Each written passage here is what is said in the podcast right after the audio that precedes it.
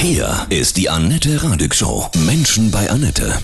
Heute bei mir zu Gast Tandempilot, Fallschirmsprunglehrer und Flugplatzbetreiber Otmar Birkner von Skydive in Hildesheim. Guten Morgen, Otmar, grüß dich. Ja, guten Morgen, hallo. Schön, dass wir miteinander sprechen können. Du kennst dich aus. Wir machen eure Träume wahr. Es geht um einen mega geilen Fallschirmsprung, Tandemsprung. Warum sollte man so einen Fallschirmsprung denn mal gemacht haben in seinem Leben? Also ich sage nicht, dass man es einmal getan haben muss.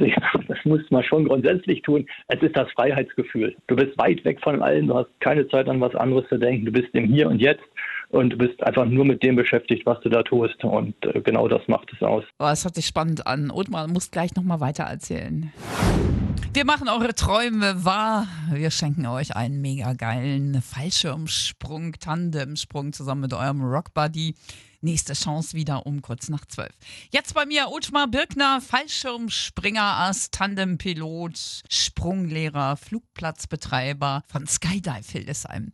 Otmar, jetzt sag mal, wie muss man denn so drauf sein vor so einem Fallschirmsprung? Ja, Übermut tut selten gut. Also wir haben das immer wieder. Die männlichen Geschöpfe äh, mit einem großen Maul sind dann die, die hinten dran also das höchste Erlebnis haben, weil sie nämlich dann merken, upsi, das war jetzt alles ein bisschen laut rausposaunt. Ansonsten ähm, ganz normal. Also du und ich und jeder, der so kommt, wenn er denn halbwegs gerade sortiert ist, kann natürlich springen. Wie ist das so, wenn man in den Flieger einsteigt? Kannst du uns das mal beschreiben? Also ab dem Zeitpunkt, wo es in den Flieger geht, haben wir noch 15 Minuten Zeit zur inneren Einkehr. Das ist ja der Steigflug vorne weg. Das heißt, man sitzt auf den Bänken, ist angeschnallt. Ein bisschen Zeit dem Gast nochmal zu erklären, was gleich passieren wird. Die Landschaft zu genießen, den Rundflug. Für viele allein der Flug schon ein Erlebnis. Ja, das glaube ich. Und dann? wird es langsam ernst, ne? Ja, und dann äh, findet die spannende Phase statt. Das grüne Licht hinten geht an, die mhm. Tür geht auf mhm. und die Ärzte fangen dann auszusteigen. Und ähm, im Prinzip bewegt sich alles, was im Flieger sitzt, so Richtung Tür, der Reihe nach.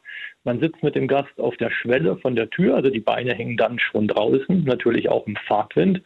Und dann gibt es noch ein Handzeichen, eine leichte Bewegung nach hinten und man kippt hinaus. Also wir springen nicht wirklich, wir kippen aus dem Luftfahrzeug. Und ab da sind wir im freien Fall. Oh, Wahnsinn. Sag mal, wie viel Mal bist du schon gejumpt quasi?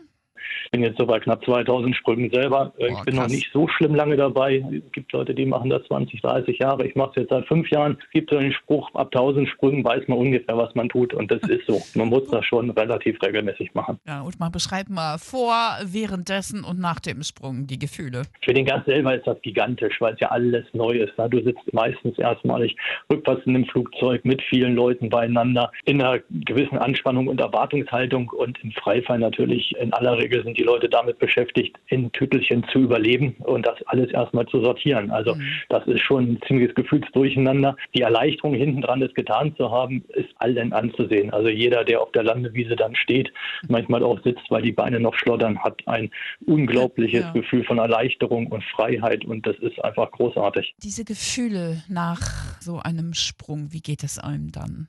Das getan zu haben, ist bei vielen äh, hinten dran so, ja, ich habe es gemacht.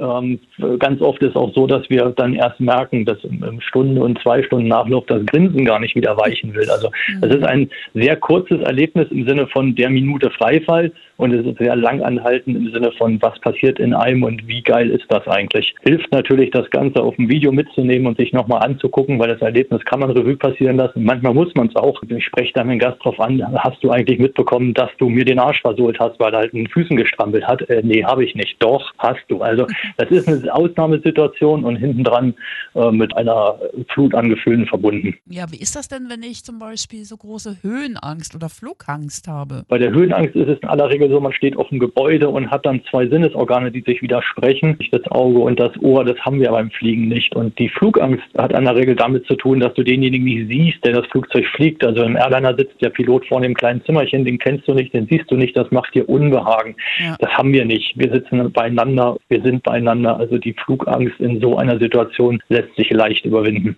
Ja, wir machen eure Träume wahr. Es geht gleich wieder um einen Fallschirmsprung zusammen mit, mit dem Rockbuddy, mit dem besten Freund.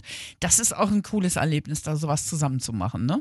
Ja, ist es auf jeden Fall, weil es das Umfeld einfach ist. Ja, man tut es dann gemeinsam und man kriegt es natürlich so hin, dass man auch gemeinsam im Flieger ist und nähert sich einer Situation, die dann sehr besonders ist und äh, das dann hinten dran auch gemeinsam zu verbringen, das ist schon auch ein besonderes Freundschaftserlebnis, ja. Toll, dass du uns so mitgenommen hast.